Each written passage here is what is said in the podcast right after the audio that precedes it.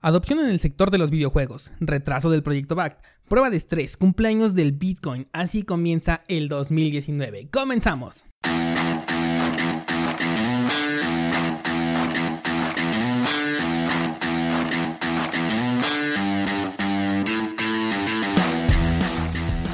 Nadie puede frenar el avance de la tecnología. Es tan constante que llega un punto en el que se convierte en toda una revolución, de la que si no eres parte puedes llegar a ser víctima. Pero descuida porque estás en el lugar indicado. Bienvenido a Bitcoin en español. Acompáñame y aprende conmigo todo lo relacionado a esta tecnología descentralizada. Pero eso sí, prepara y abre tu mente, porque aquí vamos a abordar conceptos completamente nuevos sobre todo aquello que creías conocer.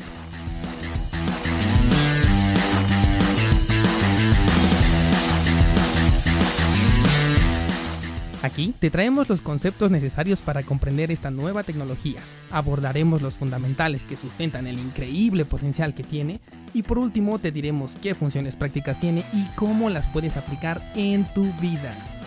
Yo soy Dani Vargas, entusiasta tecnológico, ponte cómodo porque comenzamos.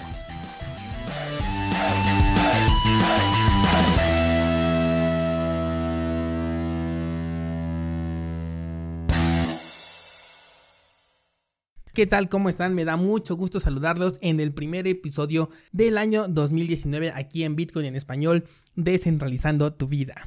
Tuvimos una semana interesante en materia de las criptomonedas, aunque no así en cuanto a lo que es la cotización del precio del Bitcoin, ya que hemos tenido un par de semanas de lateralización después de que pudimos levantarnos de esos 3200, una zona de soporte que no termina de convencer a muchas personas que todavía indican que vamos por mínimos más bajos, pero tomando en cuenta que ya nos encontramos a la vuelta de la esquina de lo que es el nuevo halving de Bitcoin. Al momento de grabar este episodio nos encontramos por los 3.964 dólares, teníamos una lateralización que tiene una oscilación de 1.000 dólares aproximadamente entre lo que son el rango de los 3.500 y los 4.500 dólares. Poco que decir en cuanto a lo que fue la cotización del Bitcoin en las últimas dos semanas, en lo que es el cierre y el principio de año. La verdad es que es simplemente un movimiento bastante corto, un movimiento normal. Nos encontramos todavía en una zona de acumulación y se ve que muchas personas aún siguen comprando en cantidades pequeñas y también se ha visto como ya el interés sobre las criptomonedas, el interés sobre el Bitcoin va descendiendo poco a poco a raíz de que el precio no se ha movido ya que muchas personas únicamente entran a este mercado por las grandes ganancias que se pueden tener sin una eh, visión de adopción. Como lo hemos comentado en otros episodios en donde ya les he explicado que lo podemos utilizar en nuestras páginas de internet, en nuestros negocios online para poder recibir nuestros pagos y también en nuestros negocios físicos. Pero sinceramente cuando más llama la atención la criptomoneda madre es cuando tiene un movimiento muy importante a la alza, el cual por el momento no se ve cercano, pero no dudo que nos encontremos con algo interesante a lo largo de este año 2019, sobre todo por esa noticia que ya hemos mencionado en distintas ocasiones de lo que es el halving de Bitcoin, el aumento de la dificultad en la minería y de la disminución de las recompensas que los mineros van a recibir producto de la minería de Bitcoin. Y bien, pues comenzamos el año hablando de lo que fue el cumpleaños de Bitcoin. Han pasado ya 10 años desde la creación del primer bloque, ese bloque Génesis del que ya estábamos hablando también en el canal de YouTube. Ahí si gustas pasar a escuchar esa explicación. 10 años en lo que este activo ha trabajado de manera ininterrumpida, algo que no se ha visto en ningún otro activo digital ni ningún otro activo que esté cotizando dentro de la bolsa de valores. Ya sabemos que todos ellos eh, tienen un descanso, si no es de 24 horas, es los fines de semana. En cuanto al Bitcoin, esta cadena ha trabajado de manera ininterrumpida durante 10 largos años. Hablábamos por ahí en el canal de YouTube de que el 3 de enero del año 2009 Satoshi Nakamoto, esta persona que todavía no sabemos su verdadera identidad, había publicado ya lo que es el white paper en lo que fue noviembre del año 2008 y posteriormente el 3 de enero del 2009 confirmaba su primer bloque de cadena con el cual recibía una recompensa de 50 bitcoins que se almacenaban dentro de una cartera en la cual no se ha movido ninguna de esas 50 monedas. Esta es la manera más efectiva y más segura en la que una persona puede demostrar realmente que es Satoshi Nakamoto, el legendario Satoshi Nakamoto, simplemente utilizando uno de estos bitcoins que fueron generados en el bloque Génesis, porque como sabemos en la cadena de bloques todo se queda registrado y por supuesto la generación de estas 50 criptomonedas de recompensa se encuentra ahí almacenado. Esta cartera de Bitcoin ha recibido diferentes depósitos a manera de tributo o a manera de agradecimiento por parte de diferentes personas que han decidido enviar estas, eh, llamémosle así, propinas a la figura de Satoshi Nakamoto. Sin embargo, ninguna de las monedas de creación ni tampoco las monedas que han sido depositadas en esta cartera han tenido absolutamente ningún movimiento. No se ha sabido prácticamente nada acerca de lo que es este personaje ah, desde el año 2009 en donde se indicó que se había movido a otros proyectos y desde entonces no se sabe absolutamente nada de este personaje. En este bloque Génesis, Satoshi Nakamoto había ingresado un pequeño texto ya que se les permite en cada bloque de cadena colocar un ligero texto, pues él decidió colocar un titular de lo que es el periódico The Times y de esta manera corroborar que el primer Bitcoin fue generado el 3 de enero del 2009, coincidiendo con el titular de este periódico en esa misma fecha. Con motivo de la celebración de los 10 años de las criptomonedas, en específico de Bitcoin, pero ninguna otra criptomoneda hubiera existido sin lo que es el parteaguas de la criptomoneda madre, se hizo viral un movimiento muy interesante que se le conoce como prueba de estrés, aquel movimiento en el cual se invitó a todas las personas que tuvieran Bitcoin exclusivamente en cualquier casa de cambio, en cualquier exchange, en cualquier página,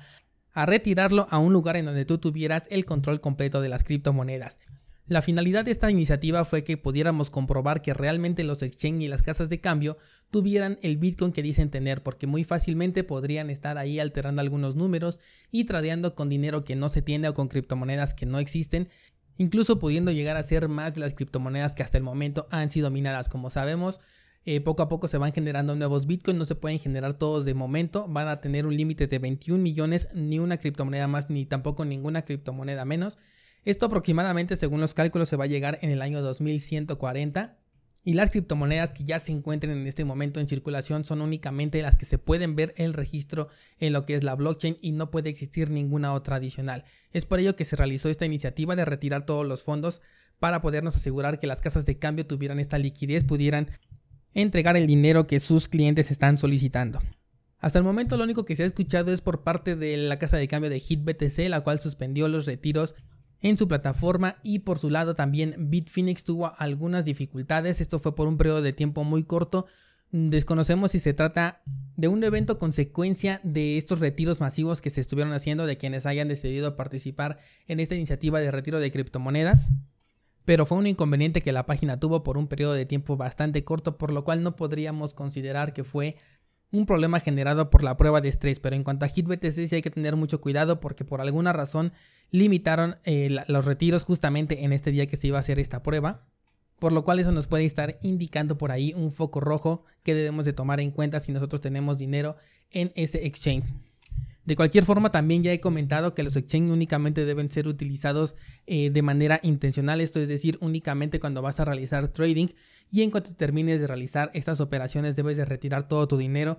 porque la finalidad de las criptomonedas es que tú tengas efectivamente el control de este dinero y al tenerlo dentro de un exchange para realizar trading en el momento en el que se te ocurra, pues simplemente le estás entregando la custodia de tu dinero a estas empresas de la manera tradicional como lo hicieras en un banco cuando tú estás depositando y lo retiras a través de tu tarjeta de crédito. También aquí tendrías únicamente una promesa de pago. Ya no tienes tus criptomonedas en tu poder cuando las tienes dentro de un exchange.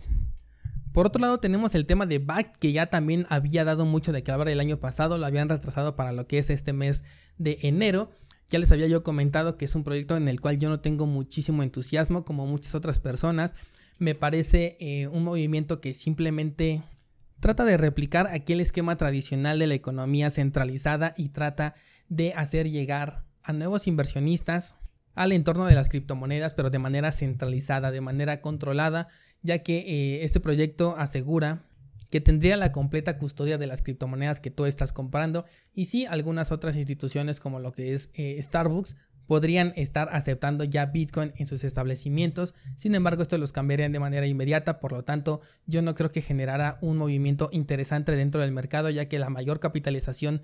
si es que este proyecto ya se encuentra en un proceso más avanzado, pues yo creo que ya lo tienen comprado, ya no tendríamos que estar esperando a un movimiento muy importante de compra porque nos encontramos en precios bastante económicos y si todavía llegáramos a un precio más bajo, estoy seguro que lo comprarían vía OTC para no afectar directamente el mercado y tuviéramos una subida bastante importante. Pues este proyecto se ha vuelto a retrasar, por el momento no se ha dicho en qué momento va a salir, solo han mencionado que en algún momento del 2019, lo cual es algo bastante vago porque eso podría suceder hoy mismo o podría suceder el 31 de diciembre del año 2019. Estoy seguro que ya eh, conforme pase el tiempo, bueno, pues se irá hablando más de este proyecto. Sin embargo, entre más lo están retrasando,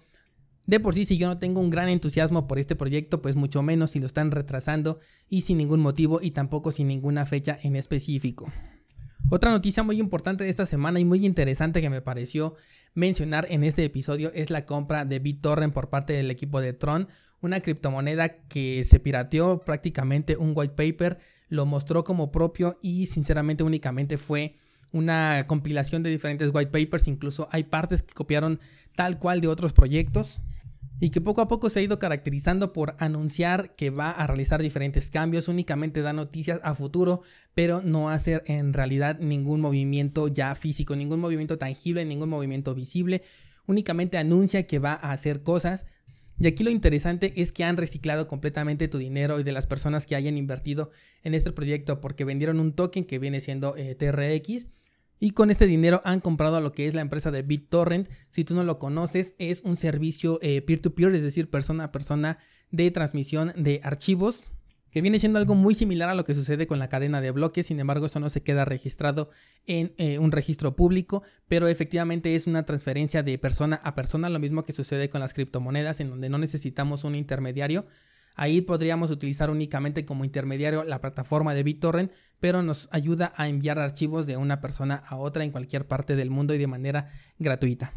Bueno, pues ahora este servicio va a tener su propia criptomoneda, su propio token, que también va a estar a la venta, entonces esto me hace pensar que únicamente se recibió el dinero eh, por parte de las personas que confiaron en el proyecto de Tron para comprar la empresa de BitTorrent. Ahora BitTorrent va a sacar su nuevo token y obviamente lo va a poner a la venta a las personas y como tiene ya el respaldo de, una, de un servicio ya muy conocido como lo que es este de eh, transferencia peer-to-peer -peer de BitTorrent,